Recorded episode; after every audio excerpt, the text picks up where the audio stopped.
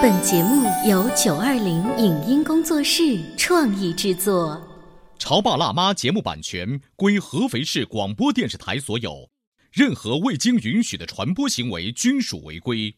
欢迎与九二零影音工作室沟通合作事宜，电话零五五幺六三五零九三五六。你有你的钻石金龟婿策略，我有我的全家海岛游计划。你扛着单反泡妞马不停蹄，我为孩子捕捉成长的美妙瞬间。你忽略我的魅力，我会证明这是谁的时代。你否定我的生活态度，我决定我的人生蓝图。帅哥俊男靠边站，有了宝宝的潮爸魅力更爆发。窈窕美女靠边站，有了宝宝的辣妈魅力更火辣。我是辣妈，不是老干妈，我为自己代言。我是潮爸，不是太阳能浴霸，我为自己代言。潮爸辣妈。本节目嘉宾观点不代表本台立场，特此声明。从古代的科举制到现在的高考，考试分数的高低一直牵动着家长和孩子的心，而分数的高低又和学习能力挂钩。那么，学习力到底是什么？它包括了哪些方面？它和学习成绩的好坏有必然的联系吗？孩子是父母的一面镜子，当父母控制好自己的情绪，实际上也是为孩子树立好的榜样。欢迎收听八零后时尚育儿广播脱口秀《潮爸辣妈》，本期话题：提升学习力的第一步——控制情绪。欢迎收听八零后时尚育儿广播脱口秀《潮爸辣妈》，大家好，我是灵儿，我是小欧。做客我们节目的一些嘉宾呢，他们这么多年听节目下来，本来呢是幼儿园宝宝的爸爸妈妈，随着这个暑假的到来，身份越来越开始转变了，变成了小学生的家长之后，他们开始关心学习成绩了。对，你看啊，这两天我们看报纸，各个地方的高考成绩公布，然后呢，各个地方的分数线公布，尤其说了那么多年素质教育之后，还是我们会把这个触角放在今年呐，这个地方的文理状元呐在哪里？呀，哦，像我们走过来的会相当鄙视这种新闻，没有意义。但是只要我孩子马上面临着上小学，还会把这张报纸好好的看一眼，对不对？然后在微信上把这个新闻收藏一下。甚至回家之后就说：“宝宝，你看，这就是我们这个地方的文理状元哦，以后哦，加油哦，因为你就会会成为一个极地的状元哦。”对呀，各个高校现在也开始抢状元，这个状元呢可能会有一些自己的经验分享，这样子的课程都会被其他的爸爸妈妈抢着要票。真的，你看我们中国啊，从科举制度开始到现在哈，这么多年过去了。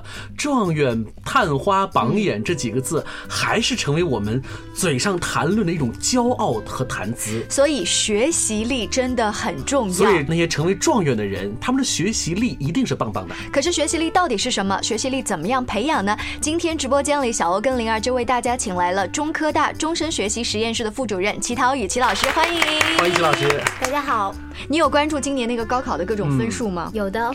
哎但是会像他刚才说的，爸爸妈妈给自己的女儿施压吗？其实我也是妈妈，嗯，我会的，嗯，我当时也是认为读书这件事儿没有这么重要，就说考个成绩好就了不起吗？不是这样的。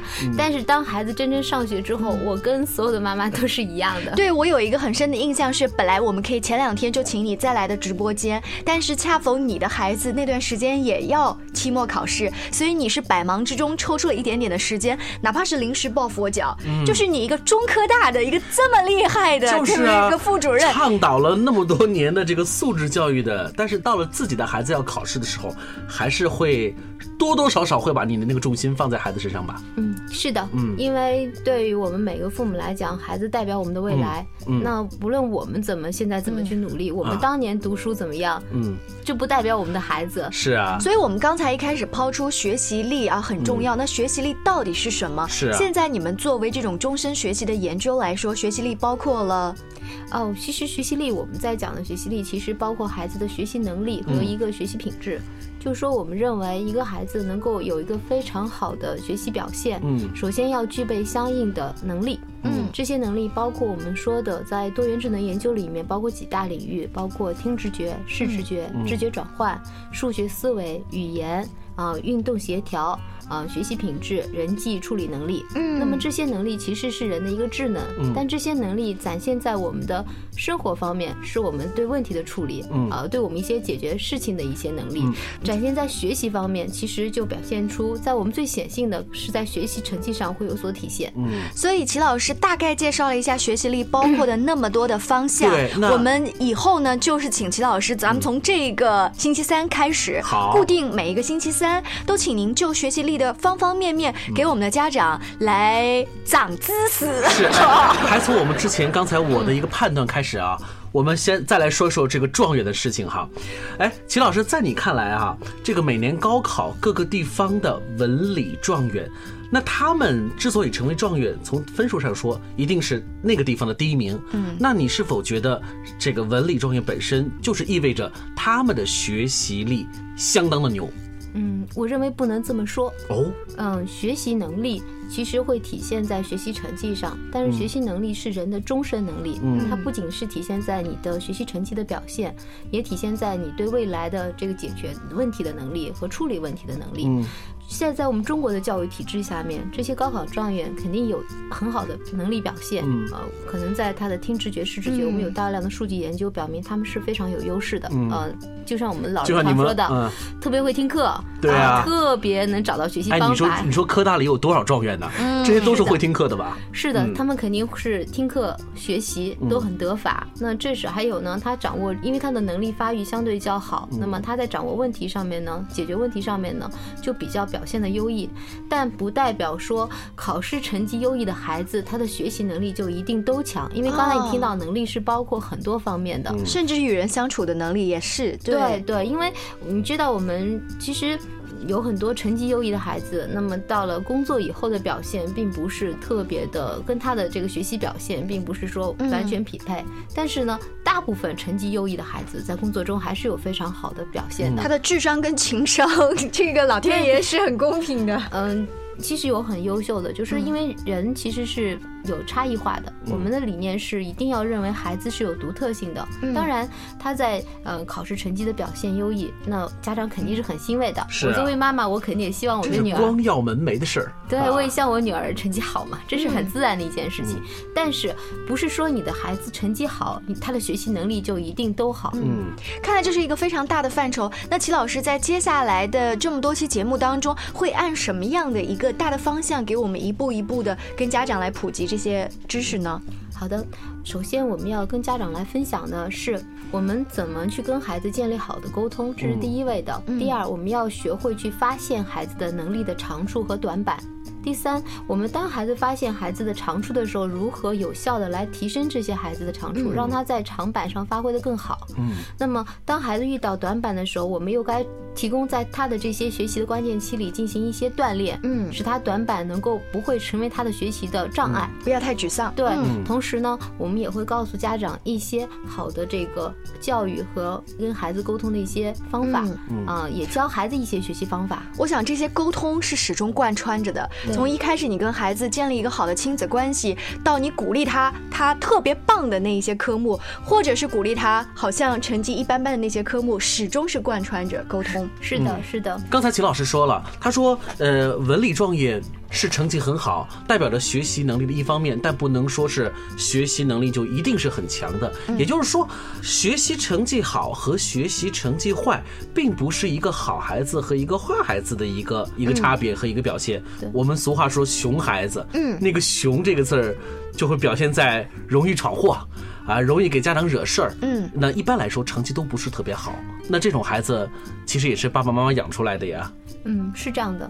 我们首先不要给孩子打标签。嗯，一个孩子没有天生出来就跟我们去对着干的孩子。嗯，就是说，就是很多老人家就会说，哦，这个孩子来是报恩的，那个孩子为什么天天跟你对着干呢？他就是 得来报仇的。上辈子跟你结仇了。然后，然后，然后呢，经常家里会说，跟孩子会说，我欠你的啊。嗯，然后就会觉得是不是这样？其实。孩子本身没有任何的问题，从他出生，他就是一张白纸，他非常可爱，也非常单纯。嗯，哎呦，我想到齐老师刚才说孩子本身没什么，他一定不是故意的这个话，让我想起前段时间我跟我儿子吵架闹矛盾，然后我心里面非常过不去这个坎。后来我身边的一个老师呢，就是告诉我，他说你相信孩子一定不是故意的，他在那一刻他也控制不了他的情绪。这么一点大的孩子，他除了跟你哭和这个就是好像拿个小拳头跟你打以外，他一定不是故意的，对对？但是的，他不是故意的这句话就让我想到，但我们大人有的时候做一些事情是故意的，我故意要刺激你，我故意要给你激将法或者怎么样，但孩子不是这样。这个说法，我们来先了解一下大脑的结构。嗯，大脑其实分为很多层次，有左脑和右脑。还有下层脑和上层脑。嗯，我们成年人呢，上层脑是完整发育的，就是我们成年人已经构建了完整的处理问题、学习知识、解决问题，很多方面都是上层脑在起作用。嗯，下层脑是什么呢？就比方说，当我们遇到危险的时候，我们会本能对本能的反应。就其实孩子一出生，他主要在下层脑上，他的上层脑没有发育，就是慢慢在在通过他的经验，通过他的探索去提升。哎，也就是我后面要讲的学习力。嗯嗯，那么另外一个呢，左脑。和右脑，那么在我们来讲，右脑其实也在控制情绪。人在很多时候，我们的情绪是张开的，在上下沉脑之间是有一个脑核在连接的。一般，如果我们想控制住自己的情绪，那么这个脑核是封闭的，就是像我的手一样是闭上的。但是如果当我们情绪来的时候，脑核就打开了，所有的大脑在底下。然后你会说，你看我们成人也是这样，有时候口不择言，就是你到特别生气的时候，你尤其是女孩子，女孩子吵架的时候是。你不用跟他去争的，因为女孩子吵架时一定是想到什么说什么，怎么难听说什么。就包括平时很斯文的人，一旦生怒吵架之后，很可能这个脏话马上就来，就说明一个人的情绪最发溃的时候，其实是顾及不到很多的，控制力很差。是的，嗯。那么对于孩子来讲，我们作为家长，其实真正要帮助孩子的是培养他的上层脑，嗯，培养他的左脑，让他的大脑更趋于理性，更趋于控制自己的情绪。对对。学会控制自己的情绪，那么这个其实是我们在所有教育的第一步。为什么有的孩子我们会说是呃特别的好发脾气？嗯啊，有的家长就问我说，我的小孩就动不动就歇斯底里的乱叫乱嚷，这是因为。家长自己没有学会去控制孩子，让自己学会去控制情绪。我们知道，所有优秀的人，嗯，或者表现优异的人，都是能够良好控制情绪的人。嗯，你就刚才你说的这些状元，那么他在很多遇到困难的时候，他所表现出的特质很多，大部分我们进行数据调查，因为我们有少年班这些数据在研究，他们是能够当遇到学习障碍的困难的时候，他是能控制情绪，并且是主动启动自己的上层脑，不断去解决问题的，就变成了机器人了。你能够想象一个场景，就是。是，不管他是跟同学之间有矛盾，跟老师之间呢被批评了，还是说遇到一个重要的高考，他能够让自己冷静去面对这即将来的风暴。嗯，那这是我们脑补的画面。可是真正遇到困难的时候，我们要怎么跟孩子说呢？究竟该怎么说、怎么做呢？我们稍微休息一下，回来接着聊。您正在收听到的是故事广播《潮爸辣妈》。《潮爸辣妈》播出时间：FM 九八点八，合肥故事广播，周一至周五每天十四点首播，二十一点重播。网络收听，请下载荔枝 FM、蜻蜓 FM、阿基米德、喜马拉雅、中国广播以及苹果 Podcasts，搜索“潮爸辣妈”订阅收听。微信公众号请搜索“潮爸辣妈俱乐部”，参与节目互动哦。潮爸到，辣妈到。准备到，育儿专家，请。中国内地首档八零后时尚育儿广播脱口秀，陪你一起吐槽养育熊孩子的酸甜苦辣，陪你一起追忆自己曾经的小世界。潮爸辣妈。本节目嘉宾观点不代表本台立场，特此声明。从古代的科举制到现在的高考。考试分数的高低一直牵动着家长和孩子的心，而分数的高低又和学习能力挂钩。那么，学习力到底是什么？它包括了哪些方面？它和学习成绩的好坏有必然的联系吗？孩子是父母的一面镜子，当父母控制好自己的情绪，实际上也是为孩子树立好的榜样。欢迎收听八零后时尚育儿广播脱口秀。潮爸辣妈，本期话题：提升学习力的第一步：控制情绪。稍微休息一下，欢迎回来。今天潮爸辣妈的直播间，请到了中科大终身学习实验室的副主任齐陶宇老师，跟小欧灵儿一起来聊一聊学习力的话题。而且我们从这个礼拜三开始，每一次的。学习力的专题就会请到齐老师来跟我们谈一个小小的方向，像今天呢，我们是从大的学习力的概念谈到了控制情绪。对，因为在很多人看来，学习力这个东西是一个学习的能力，对，不是你语文、数学考的成绩它这个会和我们的情感会和情绪挂钩吗？因为说到情绪啊，往往很多人会往心理学的这个角度去考虑，可是心理学跟我们的学习本身好像还是有点距离的。齐老师你怎么看？首先，学习力是一个非常大的概念，它不只是表现在孩子能写、能说、能画、能唱，那只是非常窄的一个能力表现。学习力其实体现在孩子从情绪控制到他的能力表现，到他的这个思维活动，嗯啊，整个一个体系的工作，我们称为这个学习力，而不是说单方面的。所以刚才我们聊到的话题，说到高考状元是不是学习力就特别好？他可能在某方面能力很好，不代表说他整体的所有的问题都是 OK 的，因为人不可能都是完美的。是，我想听我们节目的潮爸辣妈以及那些潮爷爷辣奶奶们，就是我们要转变一个思路，就是培养。养孩子控制情绪这方面，它有利于你回头的学数理化的各个成绩。我为什么要强调爷爷奶奶呢？是因为在我们家里前段时间发生了一件事，小孩呢，因为可能不能吃糖果，立马就非常生气，他就在家里啊这个发火。当做年轻的爸爸妈妈跟他说你不能这个不能那个之后呢，爷爷奶奶首先强调的是，你说你这样乱发脾气对不对？孩子的反应是什么呢？他跟你后面说对好还是不对好？他只不过是承认了你大人的一个思路。后来我跟爷爷奶奶讨论，就是我们不是让他承认这件事情比较重要，而是教会他在那一刻，就像齐老师说的，我把自己的情绪控制住才比较重要。后来我就带着他去了我们家的阳台，因为我们一起看绘本，有一个角落叫做冷静太空。我说你到那个冷静太空，让你自己感觉好一点之后，你再来跟我说话。你用好一点的语气，说不定妈妈会听得懂。我会给你拿糖果。我可以看得到一个四五岁的小孩，我就是不高兴。对啊，他能做到吗？对。后来他慢慢说：“妈妈，我好一点了。”啊。真的就是，但是这个时候你一定不能在旁边按照爷爷奶奶传统的想法说，你说你刚才那样发脾气对不对？啊，那孩子就会竖起他的头发，然后跟你说，我就不想跟你讲话，你走开。嗯，所以那一刻我有点理解齐老师刚才说的那个控制情绪，它的作用在哪里？是的，我们讲到的是你刚才办法非常好。嗯。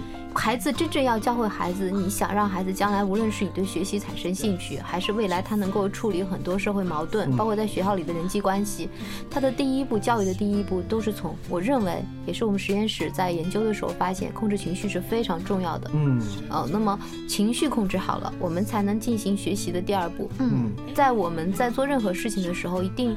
不要说让孩子产生永远在激怒的状态，会不会就像是我们看那个复仇者联盟里面那个绿巨人呢？就是当绿巨人要苏醒变成博士的时候，一定要说乖乖，你要安静下来，然后那个绿巨人慢慢安静下来了，就会变成一个正常的人类，他就变成有智慧的博士。就是在我们看来，就是说你之所以成为人或者是一个兽，首先你这个情绪不能像兽性大发那样，对吧？对，其实其实国外在心理学上就是是这样在。做研究，其实多元智能也是源于心理学的研究。那么。对人体的一些智能的研究，嗯，那么我们讲的这个孩子的情绪啊，它其实是要进行有效的引导的，嗯，因为我们说过，孩子发育刚刚开始的时候，他最跟成年人的区别就在于他不能有效的去控制情绪，他会通过镜像的方式来折射出父母对一些事情的问题和处理，那么在他大脑里会形成记忆。如果我们家长是非常暴躁的，哦，或者我们家长非常强势，嗯，那么这孩子一定会展现出这个内容。と。嗯，两种，一种呢，他会出现反向的，就是性格会反向进化，变得非常懦弱。他有我说强势的情况下，举个例子，如果是强势的，还有可能他更强势，嗯，因为他在镜像当中，他会形成一种自我保护，嗯，但是这种是不利于他完整人格的形成。就不管是懦弱还是更强势啊，都不是一个正常孩子应该表现出来的。对，其实他应该是能够进行理性的分析，因为学习的过程是一个理性分析的过程。你看我们在工作中也能体会到，就想想我们大人做的事情。情。我们在做事情的时候，如果你今天情绪特别不好，特别不想工作，或者是低啊，对，可能很低落的时候，你是很难进入工作状态的。呃，每个礼拜总有那么六七天不想上班。其实这跟你的情绪还有一个呢，就是兴趣程度。你看，当你做你自己非常喜欢的事情的时候，你是不会觉得累的。嗯，当孩子在大脑里的镜像是这件事，我非常恐惧，我非常不愿意去做，他不能启动他的上层大脑去思考问题的时候。他一直情绪压缩在下层大脑，或者在他他的右脑一直在控制他整个状态。那这个时候他是无法去接收知识的，他是一个闭的状态。嗯，因为我刚才说过，我们上层脑在去思考问题，他的脑核这样一打开之后，他上层脑是没有任何信息接收的，所以他自然是学不进去。你看很多孩子在的书桌上一呆呆半天，然后他就看不进去书，就在发呆。所以我说，为什么说情绪控制是学习的第一步？学习力，我们在讲学习力的时候，首先要跟家长说的是，我们来控制情绪。那么我们如何控制情绪是很重要的。嗯，第一个，我觉得好孩子、熊孩子都是爸妈造成的。嗯，我们其实才是。真正孩子的很多的问题是折射在我们，所以控制情绪不是说去控制孩子的情绪，首先爸妈自己要控制好。对，嗯，就看我们去处理问题和解决问题的能力。嗯，人家就说这个当了爸妈相当于二次投胎哦，因为你跟孩子得重新成长。嗯，你会回忆起你从时成长中的各种问题。嗯，我有时候就会想我自己。我爸是军人，嗯，我爸比较简单粗暴，嗯，就是。那你小时候一定是打长大的，因为是女孩子呢，还是比较学乖的，不是？我爸真的会揍我，但是呢，我爸情绪会很容易火，就是因为部队人很燥。我在很长一段时间，我是非常燥的，就是很容易就被激怒，然后我自己能感受到。但是我当我去学习了这些东西之后，我就开始慢慢去寻找我情绪的控制点。他这些情绪给我带来的生活影响是什么？当我遇到事情的时候，要么就很容易低落，要么就很容易出现这种问题。嗯，那这是教育带来的我终身的影响。就是当父母不能做好情绪控制的时候，孩子身上第一有恐惧感，我有时候是挺害怕的，对很多事情有恐惧感。然后第二件事情呢，他就会发现他可能会对为他的一些影响的情绪，也会影响到你对事情的处理。比方说，我对我女儿有时候我也会火起来。嗯，我妈就说：“你看你多像你爸。”就是，但是当我学了教育，我会不断的提醒自己，但是这些东西可能会影响我终身。无论我学了多少教育，我都不能否认。我在我这个父母给我带来的影响，在我身上的这个，就早就融入血脉了。但是你看，齐老师，你这还是搞教育的，你是不断的在提醒自己。你要是不学这个的话，可能你们家女儿更惨。你爸当年是抱着一个炸药桶 就养育了你，到了你这一辈，你是双手抱炸药桶。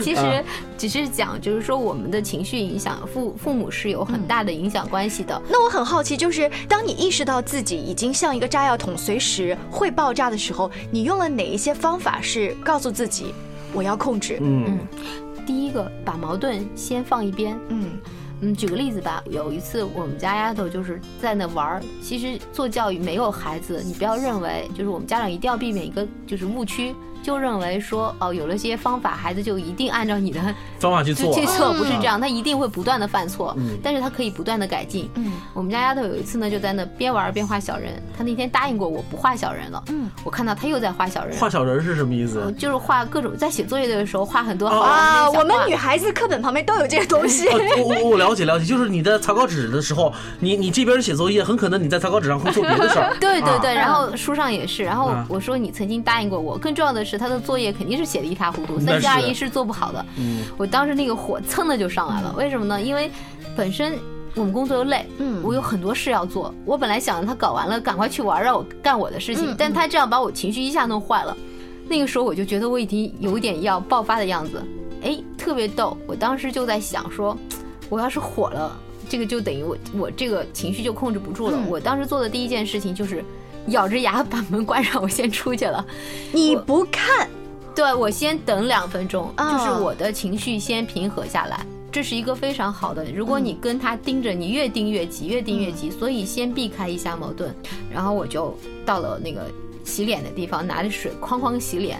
为什么？刚才灵儿的办法就很好，找个自己最舒服、最舒喜欢做的事情。我呢最喜欢水，嗯，所以呢我用水的方式是能让我变得很舒服的，所以我就不停的去接那个水洗脸。我妈妈呢就会擦桌子，就是她一不开心她就擦桌子，就是每个人都有自己的喜好，舒压的方式。我我有一个好朋友特别逗，他喜欢刷马桶，所以每次他一心情不好，我说你来我们家吧。好，那你做了这步之后，丫头在她的那屋里头，她没有看到我的情绪，然后当时坐在那，我进去的时候。他的表情是木的，然后我说说你写完了吗？他点点头，然后我说那我们来看看吧。他的特别紧张，突然他想妈妈应该是发飙的，怎么突然变得像？他已经开始做好防范准备了。哇，他估计要先打我脸还是先打我哥？真是，我跟你说那个表情就是一种很怯怯的，然后又很紧张的，然后立正起来了，然后。我心里其实还有一点挺心软，就是突然那一刹那，因为小孩子吓成那样，其实我心里也会有一点很难过。然后我就说：“小人画完了。”他说：“我错了。”他错挺快。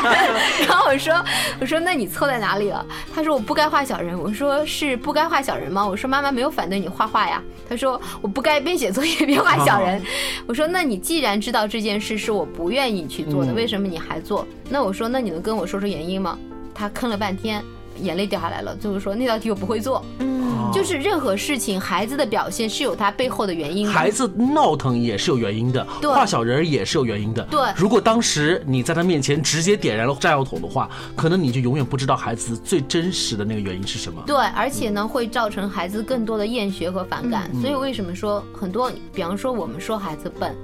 或者说孩子没有学好，是因为我们家长并不了解孩子行为背后的原因。嗯，我我们说其实孩子的注意力是有限度的，就像我们成人也经常会走神。可是我们家长喜欢就让孩子坐在书桌前。嗯，我们没有给他做限定的时间啊。我改变了两件事，第一件事我会告诉他，三十分钟内你完成了多少事情，有量，你就可以去做什么。当然，如果你发现三十分钟这些量超量了，要么是你效率低，要么就是我量太多了。那么就跟工作一样。调整，那这个时候孩子就会有一个时间意识，然后我觉得，嗯，好像他变得好很多。第二件是那天的原因，真的是题目太难了，他做不下来呢。他又觉得上课，我当时觉得你上课听了应该会做，他又没有敢来问我，啊，所以造成了背后的这些问题。所以你看，刚齐老师的这个小事儿，就说明我们家长控制情绪是很重要的。当我们把情绪控制好之后，孩子自然而然的就会。跟我们学习，也会把情绪控制好。所以从这个道理来讲，学习力的第一步就是要控制情绪。是，那提升学习力还有哪一些具体的小细节？我们在以后的节目当中再跟大家一一来分析、来探讨。从这个礼拜三开始，每周三我们请齐老师做客直播间。这期就这样喽，下期见，拜拜。感谢大家关注《潮爸辣妈》节目。由本期节目嘉宾齐老师力荐的爱麦吉学习能力工具箱正在热销中，关注故事广播微信公众号 C N F M 九八八，点击右下角商城在线下单。以上节目由九二零影音工作室创意制作，感谢您的收听。